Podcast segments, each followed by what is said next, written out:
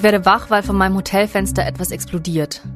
Als ich rausschaue, raucht ein Gebäude, bombardiert von der russischen Armee. Es ist der 24. Februar 2022. Ich bin seit vier Tagen in Kiew. Damals standen russische Truppen monatelang an der Grenze zur Ukraine. Putin hatte mehr als 100.000 Soldaten zusammengezogen, Panzer, Material. Denn wir sehen natürlich, dass äh, an der Grenze zur Ukraine äh, die Truppen aufgezogen sind, alle Vorbereitungen seitens Russland erfolgt sind, um angreifen zu können. Vor dem Hintergrund dieser gigantischen Drohkulisse, die Russland da aufgebaut hat in den vergangenen Wochen mit irgendwas zwischen 130 und 150.000 Soldaten in der Grenzregion. Und es will zwar keiner so recht glauben, aber die Soldaten stehen dann nicht nur für ein Manöver oder sowas. Also schickt mich der Spiegel in die Ukraine. Für alle Fälle. Kurz nachdem ich ankomme, beginnt der Krieg. Major breaking news this hour as Ukrainian government leaders say the Russian invasion has begun. Man wacht auf und es ist Krieg. Seit dem frühen Morgen greift Russland also die Ukraine an. Es soll bereits Dutzende Todesopfer geben, Soldaten und Zivilisten. Im Moment ist unklar, wie weit Putins Truppen vordringen werden. Der Angriffsbefehl kam in der Nacht. Also es ist der 25. Februar, Tag 2 dieses Krieges. Gerade ist es 8 Uhr morgens. Ich bin seit äh, fünf Stunden ungefähr wach. Wir sind so um zwischen drei und vier, meine ukrainische Übersetzerin und ich, ähm, aufgestanden und in die Metro gegangen. Wir haben eine Warnung bekommen, dass es heute Nacht äh, Bombenangriffe in Kiew geben soll. Unser Hotel hat leider keinen Keller, deswegen sind wir in die Metro gegangen, wo Dutzende Leute gewartet haben. Kinder, Frauen, teilweise Haustiere dabei, Katzen, Hunde. Wir haben jetzt vier Stunden lang gesessen und jetzt sind wir wieder im Hotel. Wir hören die Nachrichten, dass äh, russische Truppen auf dem Weg nach Kiew sind. Wir wissen nicht, was jetzt passieren wird. Ähm, niemand in der Stadt weiß es. Die Stimmung in der Metro gerade war wirklich, wirklich traurig. Die Leute haben geweint ähm, und waren völlig aufgelöst. Und äh, wir können jetzt nur hoffen, dass was immer in den nächsten Stunden passiert, weniger Opfer fordert. Als ich am 24. Februar aufwache, lese ich die Eilmeldungen. Panzer rollen auf Kiew zu. Im Gegensatz zu Alex kenne ich Krieg nur aus Geschichtsbüchern. Jetzt ist Krieg mitten in Europa. Der Krieg bestimmt sofort alle Gespräche. Wenn ich mit Kollegen Mittag esse oder mit Freunden telefoniere, da geht's um nichts anderes. Wenn ich Twitter oder Instagram öffne, sehe ich Videos von ukrainischen Soldaten, die Panzerfäuste abfeuern. Oder Videos von zerschossenen Dörfern, in denen Leichen auf den Straßen liegen.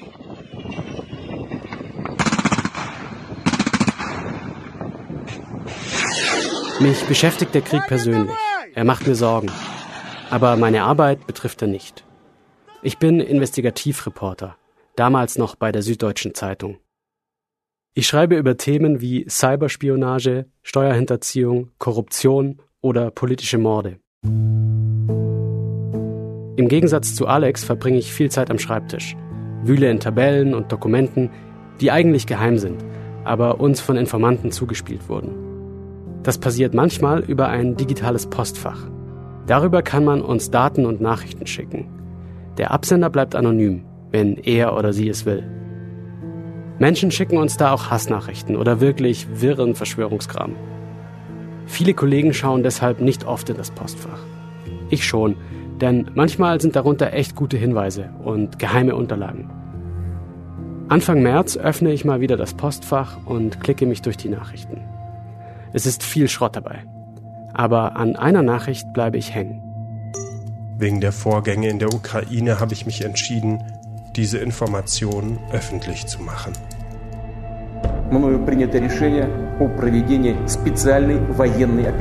Uns muss bewusst sein, Russland ist in unseren Netzen.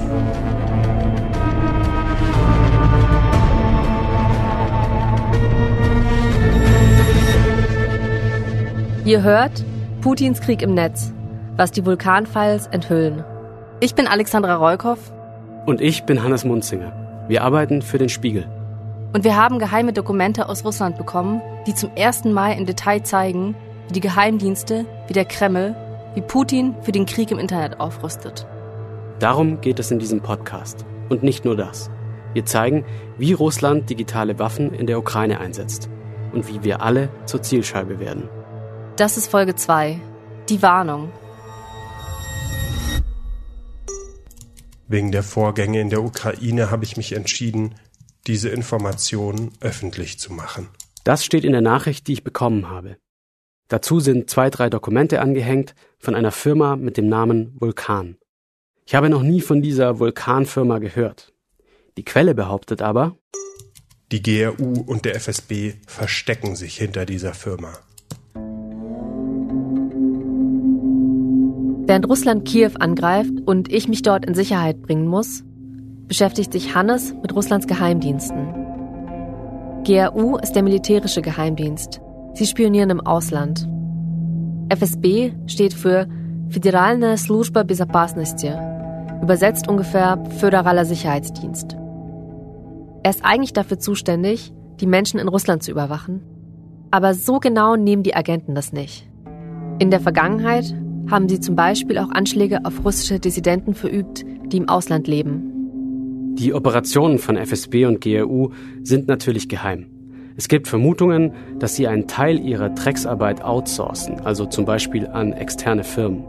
Aber welche das sind oder was diese Firmen für sie machen, das weiß man in den seltensten Fällen. Und jetzt behauptet jemand, Belege für eine Tarnoperation zu haben. Das ist gefährlich, allerdings weniger für uns sondern vor allem für die Person, die uns diese Dinge verrät. Russland bestraft Verräter, manchmal sogar mit dem Tod. So wie im Fall von Alexander Litvinenko.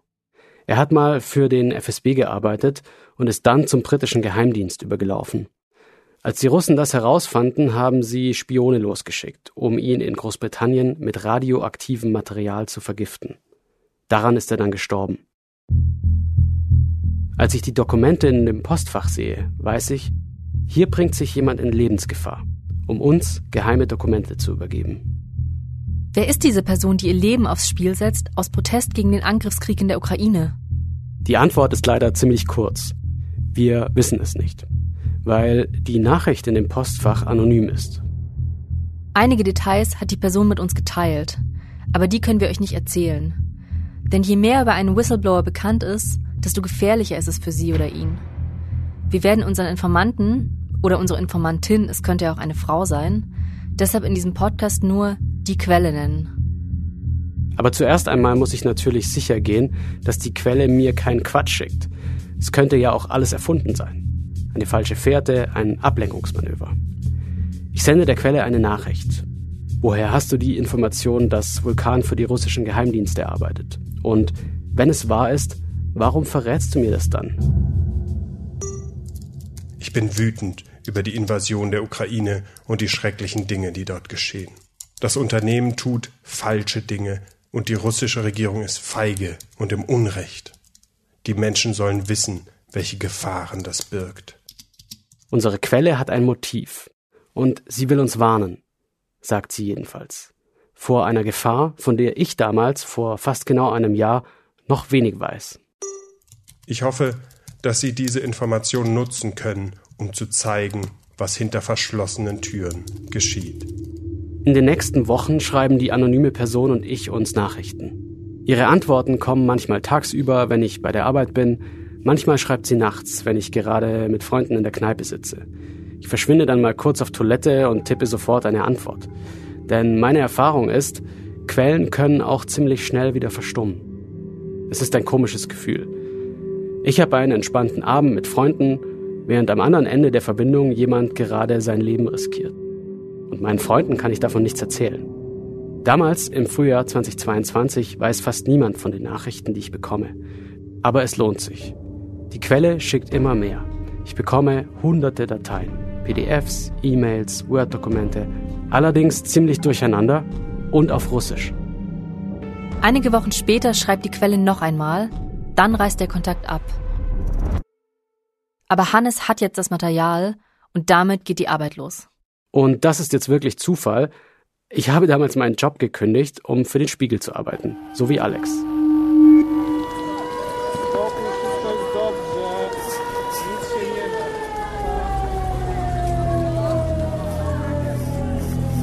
Die ersten Kriegswochen in der Ukraine sind die schlimmsten in meinem Leben.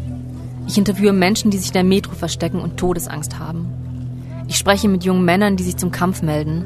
Manche sind fast noch Kinder. Ich schaue Freiwilligen dabei zu, wie sie Molotow-Cocktails basteln. Die Anleitungen haben sie aus dem Radio.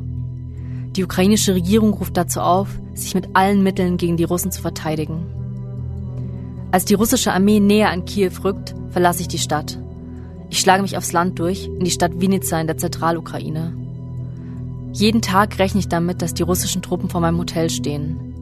Nachts checke ich alle paar Stunden mein Handy. Sind die Russen schon da? Rückblickend wissen wir, die russische Armee schafft es nie bis ins Zentrum von Kiew. Und auch nicht nach Vinica, wo ich bin. Ihr Plan, die Ukraine zu überrennen, geht an vielen Stellen nicht auf. Ein ziemlich gutes Beispiel dafür, was schief läuft, ist der Satellitenhack am 24. Februar 2022. Davon haben wir in der ersten Folge erzählt. Russische Hacker sabotieren vor dem Einmarsch Modems, die über einen Satelliten im All eine Internetverbindung herstellen. Sie tun das, weil die ukrainische Armee über diese Satellitenverbindung kommuniziert. Die Truppen sprechen sich ab, wo sie gebraucht werden und wie man die Russen am besten zurückhält. Wenn die Verbindung zum Satelliten down ist, können die Ukrainer sich nicht mehr oder wenigstens nicht mehr so gut verständigen. Zumindest hofft das russische Militär das wohl. Aber die Ukraine hat sich auf den russischen Angriff vorbereitet. Die Armee kommuniziert nicht nur über diesen Satelliten. Als diese Verbindung ausfällt, wechseln sie auf eine andere. Offenbar gibt es ganz herkömmliche Kabel, die durch das Land verlegt sind. Der Satellit, stellt sich später heraus, war eher eine Art Backup. Darauf sind die russischen Angreifer nicht vorbereitet. Sie wollten die ukrainischen Soldaten überraschen, aber stattdessen werden sie praktisch überall, wo sie hinkommen, von ihnen erwartet. Nach allem, was man weiß, dachte Putin, sein Angriffskrieg sei in drei Tagen vorbei. Er wollte die Hauptstadt Kiew überrennen und die ukrainische Regierung stürzen, um dann eine Siegesparade auszurichten. Stattdessen zieht sich der Krieg. Erst Wochen, dann Monate. Ich berichte in dieser Zeit aus der Ukraine, Damals weiß ich noch nichts von der Quelle und den Daten. Hannes macht seine Arbeit, es wird Sommer. Es sind einige Monate vergangen, seit die Quelle die ersten Dateien geschickt hat. Am Anfang sitze ich vor den Dokumenten und verstehe so mittelfiel, beziehungsweise erstmal gar nichts. Es sind hunderte Dateien in einer Sprache, die ich nicht spreche. Und bevor ich Menschen hinzuziehe, die Russisch sprechen, brauche ich ein Gefühl dafür, mit was wir es hier zu tun haben.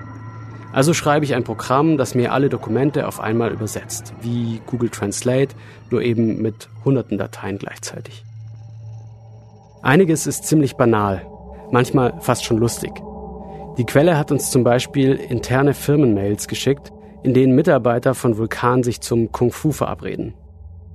Aber da sind auch hunderte Beschreibungen von Computerprogrammen, die angeblich der russische Geheimdienst benutzen will. Passwörter abgleichen mit Administrierungsdiensten durch Verwendung durch die Applikation Hydra und das Subsystem POT. Tja, was soll das bedeuten? Die Quelle fragen kann ich nicht mehr, sie ist abgetaucht. Ich überlege, wer könnte mir dabei helfen, die Dokumente zu verstehen? Wem kann ich trauen?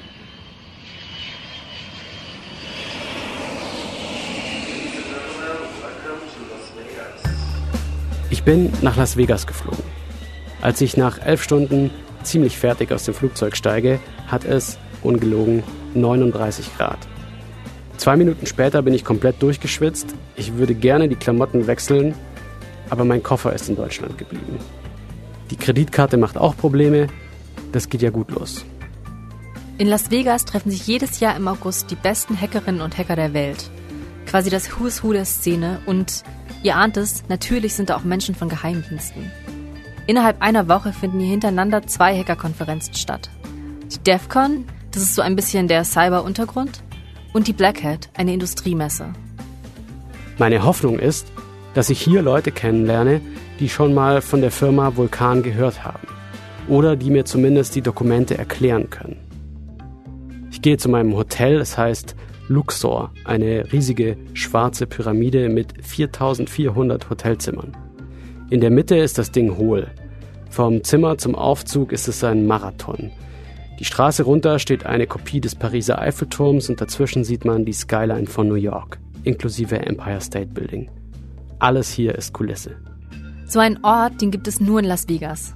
Ein Konferenzzentrum mit fast 200.000 Quadratmetern Fläche. Dazwischen Shoppingmalls, Restaurants, Pubs, Pools, Fitnesscentern, Kinos, Theatern und, na klar, wohin man auch läuft in diesem Labyrinth, überall sind Spielautomaten. Alles ist miteinander verbunden und runtergekühlt. Drin fühlt es sich an wie im Kühlschrank, draußen wie in der Sauna. Ich mache mich auf den Weg durch die Casinos.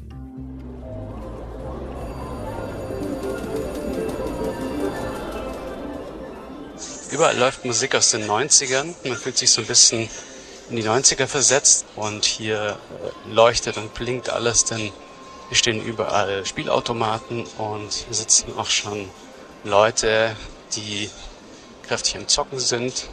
Einige haben auch schon ein Bier neben sich. Nach 15 Minuten bin ich angekommen auf der Black Hat. Ich bin einer von 17.000 Teilnehmern, die sich um Messestände drängen. Die Stände sehen teilweise ziemlich abgefahren aus, mit überlebensgroßen Actionfiguren, die bestimmte Hackergruppen darstellen sollen. Davor machen Leute Selfies. Die Firmen, die hier ausstellen, heißen Darktrace, Qualis oder CrowdStrike. Kaspersky und McAfee sind auch hier. Die kennt man vielleicht eher, weil viele Computer Antivirenprogramme von denen haben. Cybersicherheit ist ein Milliardenmarkt. Die Anbieter verkaufen Hard- und Software, um die Netze von Firmen und Regierungen zu schützen damit keine Geheimnisse abfließen, damit Kriminelle sich nicht ins System hacken und Rechner verschlüsseln können. Diese Firmen präsentieren auf der Black Hat ihre Arbeit. We asked our business customers for their most dramatic security stories. They don't have any. Ist klar. Bevor es losgeht, laufen auf der Bühne Werbespots. Firmen erzählen, wie gut ihre Software angeblich ist. Hey, remember that one time the whole network went down because we got hit with ransomware? Nope. See? We've been using malware Malwarebytes for eight years or more, so we don't have any scary, exciting stories. Sorry, no drama here. Die Unternehmen, die auf der Black Hat ausstellen, wollen neue Kunden gewinnen für ihre angeblich super sichere Hard- und Software. Das ist ein Teil der Messe. Der andere, mindestens genauso spannende Teil sind die Besucher.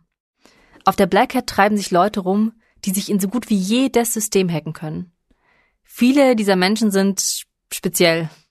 Manche tragen ihre Handys in kleinen Täschchen herum, die elektronische Signale blockieren. Eine Art Funkloch to go, damit niemand sie abhören kann. Ich habe auch so ein Ding. Denn wenn man auch nur ein wenig eintaucht in diese Szene, bekommt man schnell ein ungutes Gefühl. Unser ganzes Leben ist inzwischen digital und alles kann gehackt werden. Diese Plastikkarten, mit denen wir Hotelzimmer aufschließen, das WLAN, in das wir uns einloggen, Handys, Laptops, Modems, Kameras, na klar. Aber eben auch viel mehr. Bankautomaten, Insulinpumpen. Autos mit mehr Computer als Motor. Auch die kann man aus der Ferne steuern. Neben Hackern und den Firmen, die Sicherheit verkaufen wollen, gibt es noch eine dritte Besuchergruppe auf der Black Hat. Das sind Menschen, die in ihrem Berufsleben Hackern nachspüren, die versuchen herauszufinden, wer hat sich in dieses oder jenes System eingeschleust.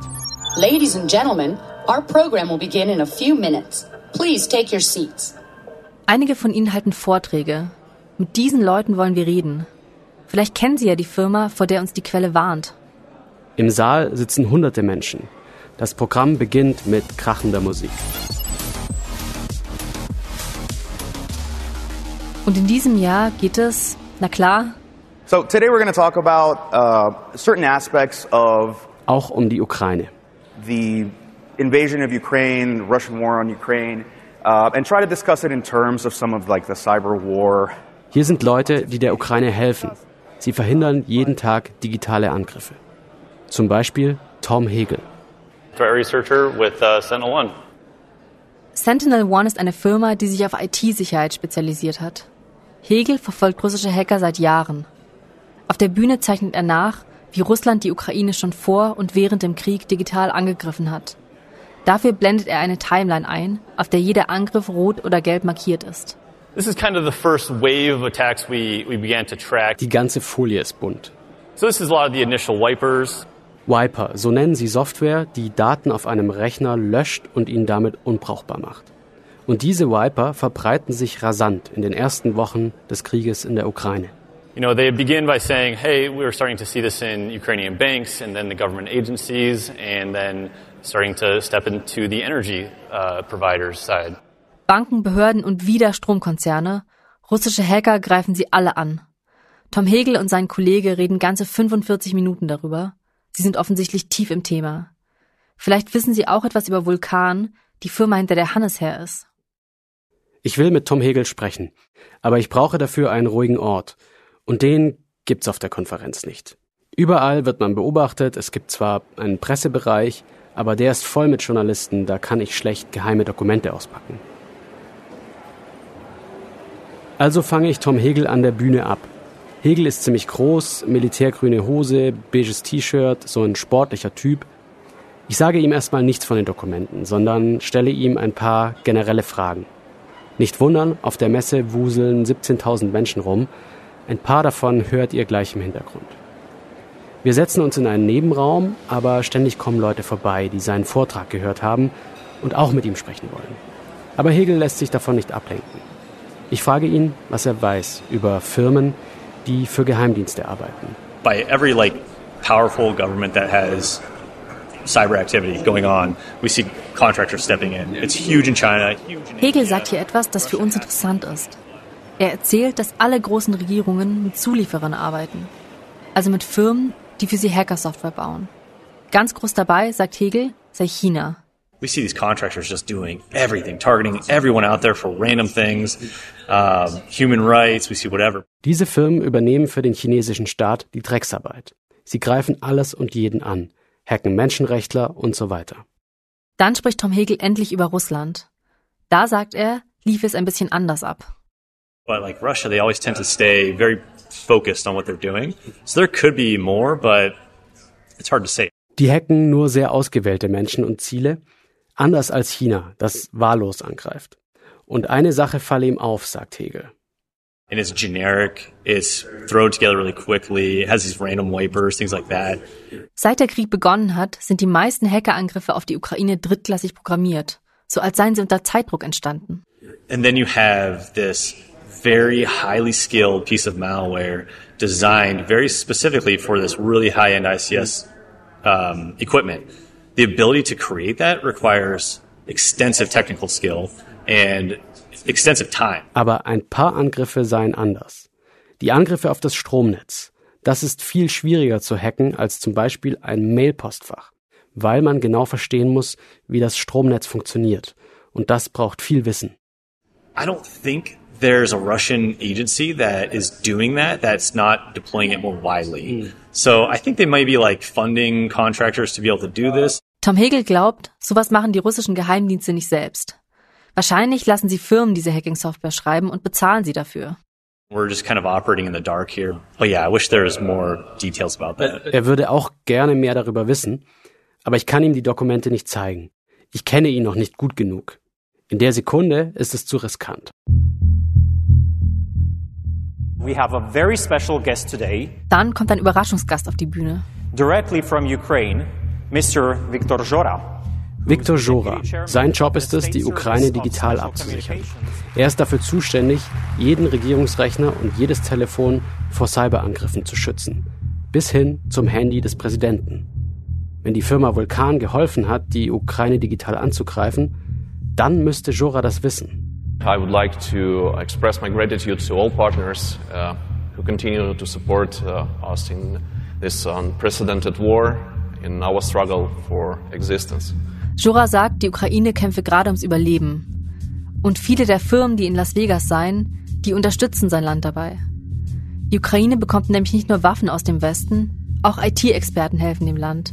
Zum Beispiel, wenn es darum geht, Stromkraftwerke gegen Hacker zu schützen. Who can quickly send us tips uh, if anything serious is happening, and that was the exact case when we received tips from Microsoft and from, from uh, ESET. ESET ist eine slowakische Firma, die Hacker jagt. Und wenn sie welche entdecken, die gerade in der Ukraine aktiv sind, dann alarmieren sie Jora. Ich muss ihn sprechen. Deshalb schreibe ich ihm mehrere Nachrichten über Twitter, E-Mail und eine App, die es extra für die Konferenz gibt. Und er antwortet nach ein paar Stunden. Er sagt, er habe noch 14 andere Termine, deshalb bleibt uns als Treffpunkt nur das Pressezentrum. Alles andere ist zu weit weg oder zu kompliziert zu organisieren. Das Pressezentrum ist ein Raum wie alle anderen hier. Hohe Decken mit weißen Holzverzierungen, altmodisch gemusterter Teppichboden, klobige Holztüren, an runden Tischen sitzen ReporterInnen und führen Gespräche mit ExpertInnen. Jora kommt herein, ein Mann vielleicht um die 50, kurze graue Haare, glatt rasiert, freundlicher Blick.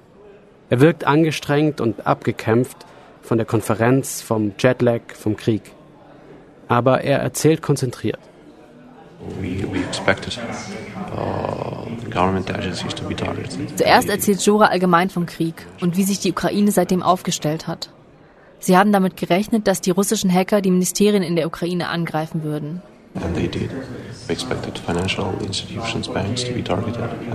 Dass sie Banken attackieren würden. Uh, Jura hatte auch Sorgen, dass Russland versuchen würde, den Ukrainern mit Hilfe von Cyberattacken den Strom abzustellen. Und das haben sie auch versucht. Aber es hat wohl nicht geklappt, anders als 2015 und 2016. Später hat Russland die Stromkraftwerke in der Ukraine dann aus der Luft bombardiert. Und dann sagt er noch etwas, das mich aufhorchen lässt. Seeking, uh, for gaps and vulnerabilities in all these spheres and in case uh, they can find anything that we use. Er erzählt, dass Hacker jahrelang systematisch Schwachpunkte in ukrainischen Systemen gesucht haben, die sie dann attackieren können, sobald sie den Befehl dazu bekommen. Könnte es sein, dass die Firma Vulkan genau bei so etwas hilft? Die Ukraine auszuhorchen, damit das russische Militär später dort angreifen kann? Ich frage Jura, ob er etwas darüber weiß, wie private Firmen den russischen Geheimdiensten im Krieg helfen. We, we have information on uh, private companies that are helping and uh, we should understand that to my opinion there is no uh, independent business uh, uh, in cybersecurity in Russia. Ihr hört schon, er windet sich ein bisschen, denkt länger nach, antwortet nicht mehr direkt auf die Frage. Es ist offensichtlich. Er weiß etwas. Ich biete ihm an, mein Mikrofon auszuschalten. Dann frage ich ihn, kennt er die Firma Vulkan? Seine Antwort ist knapp, aber eindeutig. Ja. Hannes hat jetzt die Bestätigung. Die Firma Vulkan, sie steckt wirklich mit dem russischen Staat unter einer Decke. Sie ist in Sicherheitskreisen bekannt und bei Leuten, die die Ukraine gegen Russland verteidigen. Die Dokumente sind ein echter Schatz. In der nächsten Folge graben wir uns tiefer in die Vulkandokumente ein. Und wir holen uns Hilfe von einer ukrainischen Hackerin. Wir entschlüsseln ein Programm, das dazu dienen soll, Züge entgleisen zu lassen. Und dann finden wir eine Verbindung zur gefährlichsten Hackergruppe der Welt.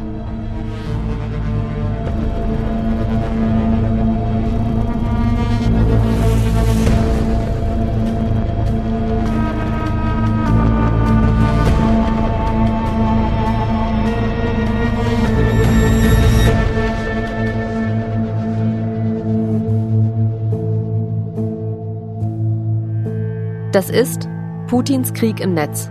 Ich bin Alexandra Rollkoff. Und ich bin Hannes Munzinger. Jetzt schon hören, wie es weitergeht? Mit Spiegel Plus gibt es die nächste Episode schon eine Woche früher. Einfach auf spiegel.de einloggen oder Probeabo abschließen. Putins Krieg im Netz ist ein Spiegel Original Podcast in Zusammenarbeit mit Paper Trail Media und Haus 1. Skript Hakan Tanriverde, Hannes Munzinger und Alexandra Rollkoff. Recherche Sophia Baumann, Katharina Alexander, Christo Buschek, Maria Christoph Roman Höfner, Max Hoppenstedt, Karina Huppertz, Diana Kollig, Roman Leberger und Marcel Rosenbach. Fact-Checking Nikolai Antoniades. Executive Producer Frederik Obermeier, Bastian Obermeier, Ole Reismann und Janis Schakarian. Line Producer Charlotte Meyer-Hammer. Produktionsleitung Susanne Klingner. Musik, Schnitt und Sounddesign Joscha Grunewald. Danke an Jörg Diehl, Philine Klinger, Ricardo Mastrocola, Fedir Petrov, Katja Lutzka und das ZDF-Archiv. Thank you.